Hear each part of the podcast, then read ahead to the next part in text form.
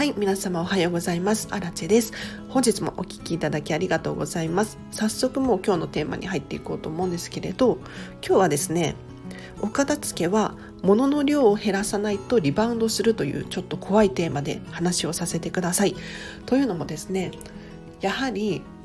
今持っているものの量でそのままきれいにお片付けをしようと思っても結局ですね物質的なものの量は変わっていないので元に戻る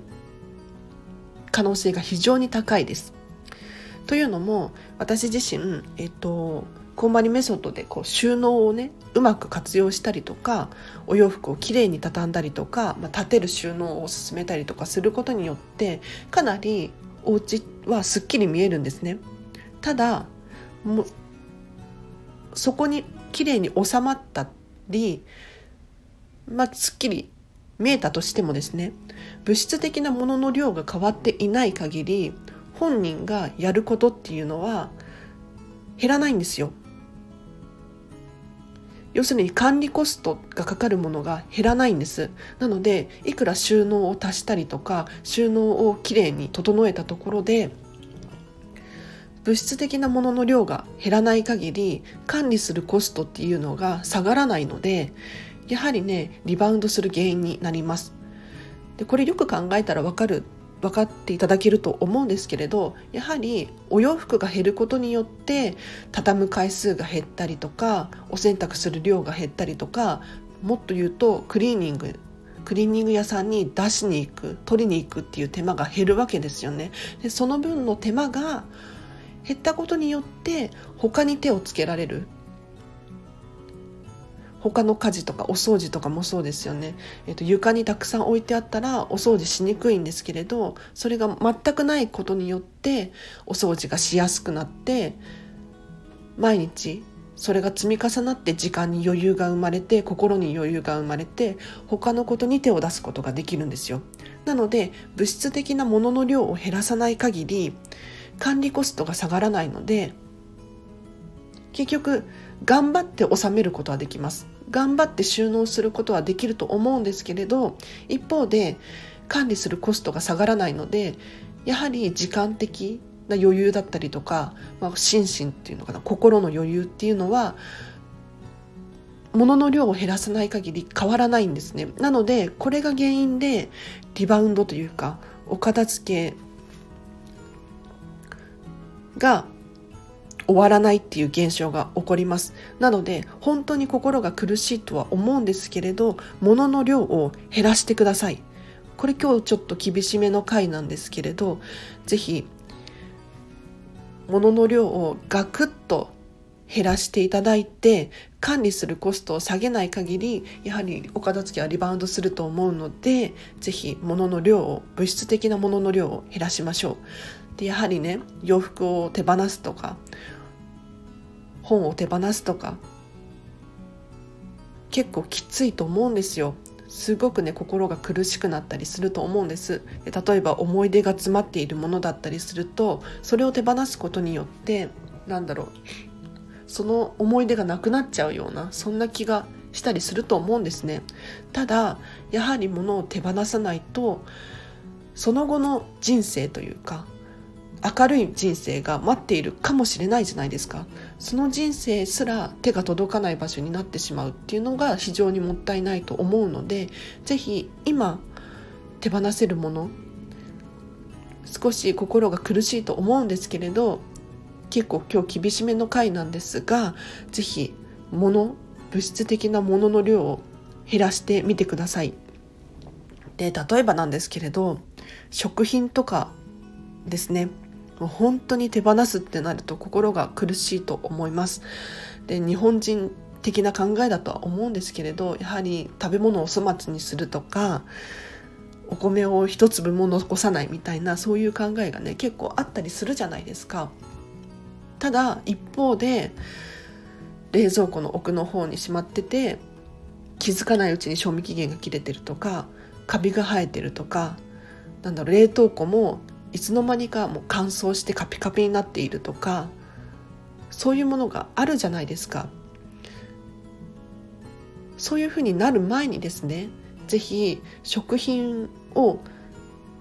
しっかり管理してあげて使い切ってあげることっていうのが大切だと思うんですね。で食品を捨てるとかっていうのは本当に心が苦しくて痛いことなんですよ。で私もですねこんなこと言ったら多分反感を買うと思うのを覚悟で喋るんですけれどかなり食品は手放してきました。うん、でやはり買ってみて美味しくないなとか食べきれないなとかそういうふうに思うものがあるんですよ。例えば手放したもので言うとうん蜂蜜？そばの蜂蜜かなかなり匂いがきつくってで肌に塗ったりしたらいいんじゃないかと思って肌に塗って使ったりもしたんですけれど結局ね半分くらいしか使い切れなくって手放しましたね。で他にもそうだなプロテインとかを手放したりしたこともあります。であとサプリメントとかも手放したりしましたね。でやっぱり食品を手放すって本当に辛いことなんですよ。心が苦しい。本当に申し訳ない気持ちにさせられるんですね。ただこれって手放したから申し訳ない気持ちになるんですよ。要するにいつまでもダラダラとその食品を手元に残しておくと、まあ、なんだかんだ食べるとは思うんですけれどただこの痛みを味わうっていうことはないんですね。手放さないから痛みを味わわない。で痛みを味わうって手放して手放すことによって痛みを味わうんですけれど何が起こるかっていうともう二度とこの失敗はしないっていうふうに思うんですね。なので気軽に物を買うとか簡単に例えば100円ショップだからっていうふうな理由で買ったりとかしなくなるんですよ。手放すことの痛みを味わっているので。なので食品とかもぜひ手放していただいてですね自分自身にもう痛みを味わわせるっていうのは本当におすすめです。もう活用できなくてごめんねとかなんだろう世界中には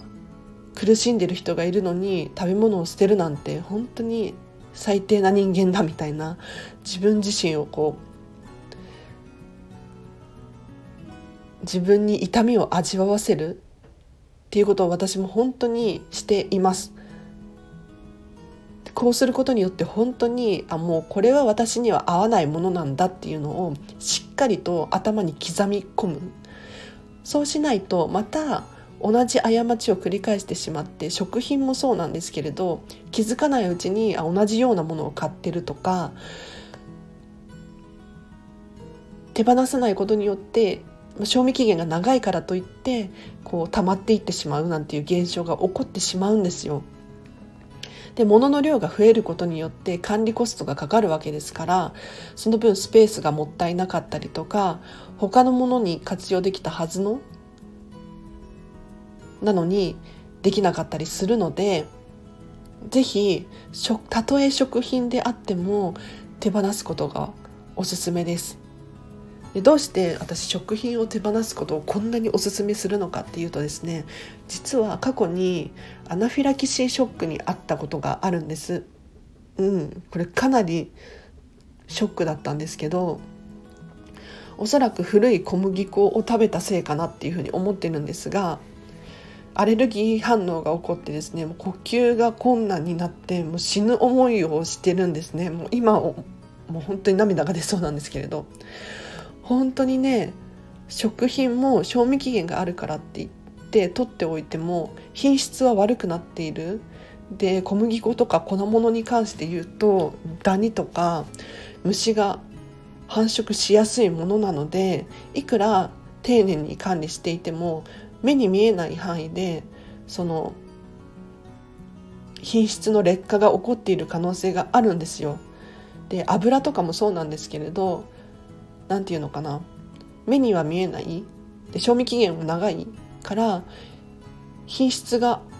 保たれていると思いがちなんですけれど実は油ってすっごく酸化しやすいものなんですね。なので賞味期限が長いからといって使い続けていいものではないんですね。あの酸化しているものを体内に入れると体も酸化していっちゃうので。でちょっとかなり今日厳しめに話してるんですけれどあのやっぱり食品とかも新鮮なものを新鮮なうちに食べるっていうのが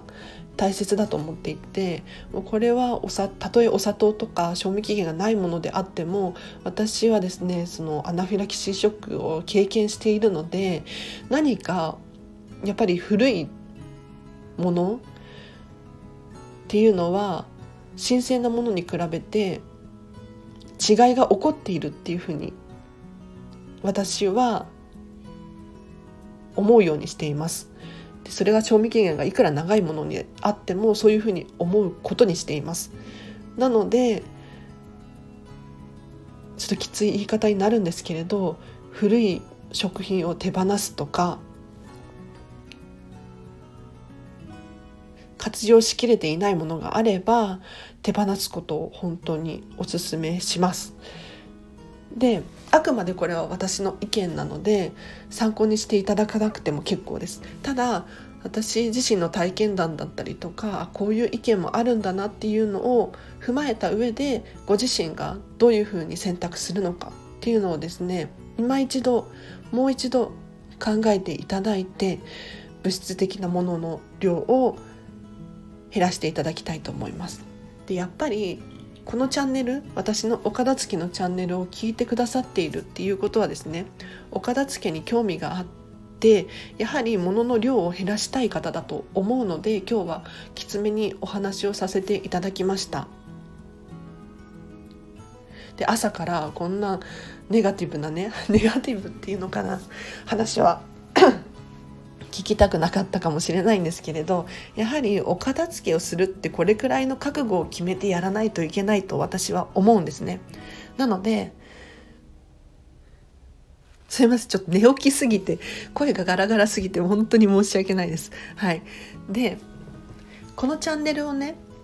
私あんまり宣伝できていなくってあと私自身情報の量っていうのも減らしていてですね自分からこのスタンド FM のフォロワーさんを増やすっていうことはあんまりしてないんですよ。もう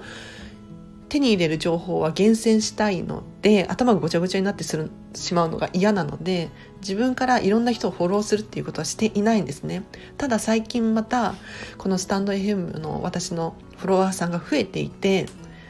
これどういうことかなって考えた時にやはりどうにかこうにか私のチャンネルにたどり着いていただいてフォローしていただいてるっていうことですよね。なので皆さんこのチャンネルを聞きに来てくださっているわざわざお片付けのチャンネルを選んでフォローしていただいているっていうことは私のお片付けの情報が聞きたいっていうふうに思っているので結構私の今日は本質的というか確信をついている話になっているのでぜひぜひ参考にしていただければなと思います。で今日の合わせて聞きたいなんですけれど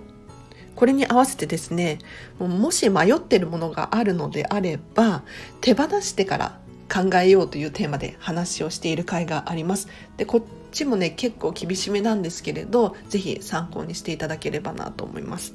で一体どういう回かっていうと捨てるか残すか手放すか手元に置いておくか迷うものってあるじゃないですか。例えば今使っているけど好きじゃないもの。必要なんだけどときめかないもの。そうだな。ユニクロのヒートテックだったりとか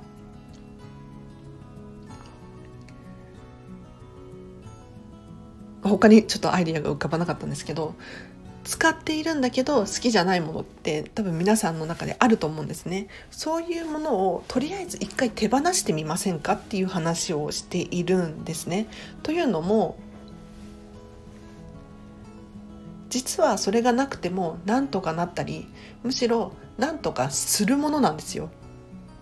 要するに私はユニクロのヒートテックずっと使ってたんですね。暖かくて便利じゃないですか。ただ見た目にときめかなくってなんか押し入れの自分の本当に可愛いと思っているものの中にユニクロのヒートテックだったりとかなんか厚手のタイツだったりとかがあることによってすごくね心地悪かったんですね。ただ使ってるものだしっていう理由でずっと取っておいたんですけれどそれを一度手放してみたんですよ。そしたらねもうクローゼットの中が自分が大好きなものしかなくなったんですね。ただすっごいハッピーだしで寒いじゃないですか。でどうしたかっていうともう自分がときめくもの要するにユニクロのヒートテックじゃないものを重ね着をすることによってなんか全部の服を自分が好きな服をたくさん着ることができてハッピーだしま厚着にはなっちゃうんですけどなんとかなるなっていうふうに思えたんですね。なのでもしご自身の中で使っているものとか必要なんだけどっていうものがあるかもしれないんですが一度それを固定概念を覆していただいて一回手放してもらってなんとかなるんじゃないかとかそういうものが出てくるかもしれないので是非気になる方いらっしゃったらこちらリンク貼っときますのでチェックしてみてください。でもう手放してみてやっぱり必要だったと思ったら買い直すとかまあお金がかかってしまうかもしれないんですけれどそれが非常に私はおすすめです。うん、というのもね私例えば本とかも簡単に手放してしまうんですよ。でもちろん捨てたりはしないですね。売ったりとか次の日の人に回すっていう感じにしているんですがまた本って読み返す時が来るかもしれないですよね。で確かにそうなんですけれどただまた次読み返す時のために手元に置いておく必要はないと思っています。なので読み返す時が来たらまた買えばいいなっていうふうに思うんですよ。で買うことによってまた痛みを味わうじゃないですか。要するにお金を支払うじゃないですか。そうすると知識としてもっともっとちゃんと手に入れようって思うんですよ。これ確か心理学であるんですけど人ってお金を払うとその分取り戻そうっていうふうに心理が働くんですね。なのでお金払っちゃった方がその何倍も手に入れようとするのでやる気っていうのかな？気持ちが高まってすごくいいんですよね。うん、で今日の夜の回の予告をしようと思うんですけれど私ねお金も手放したいなっていうふうに思っているのでちょっとねこれバカみたいな話に聞こえるかもしれないんですけれど気になる方いたら今日の夜も是非この放送を聞いていただけたらなと思います。ということで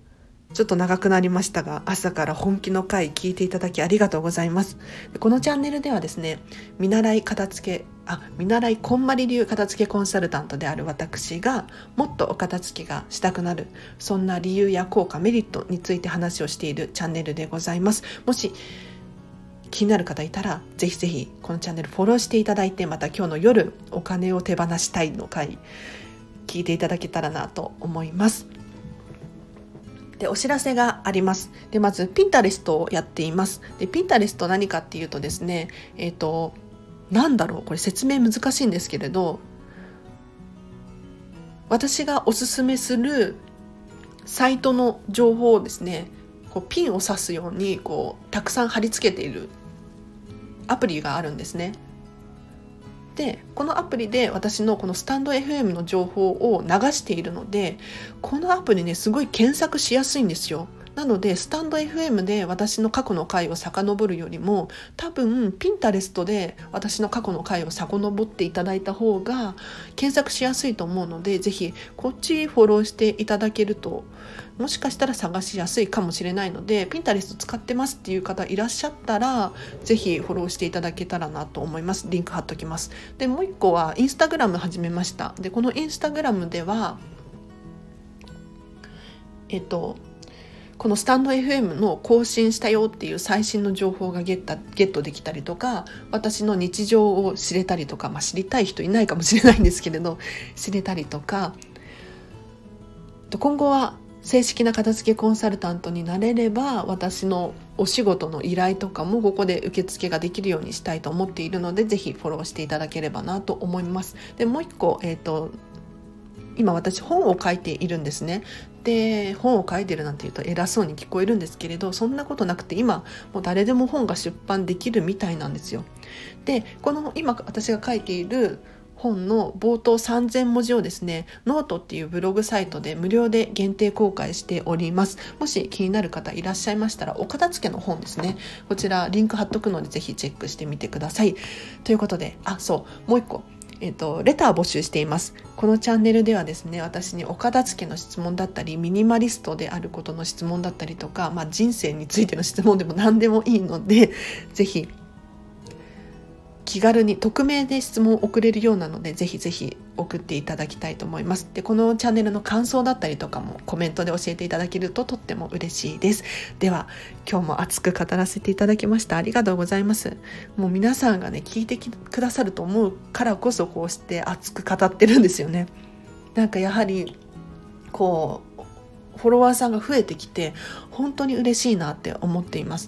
でお片付けにみんな興味あってあるんだなっていうふうにやっぱり年末年始だからっていうのもあるかもしれないんですけれどすっごく嬉しいんですよね。なので今日は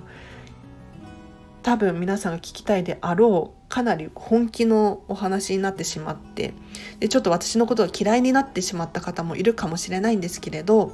うん、私の考えを伝えることができてとっても嬉しく思います。なのでまた今後もねこのチャンネル聞いてくださるととっても嬉しいです。ということでちょっと長くなってしまったんですけれど今日はここまでにしたいと思います。では本日もお聴きいただきありがとうございました。また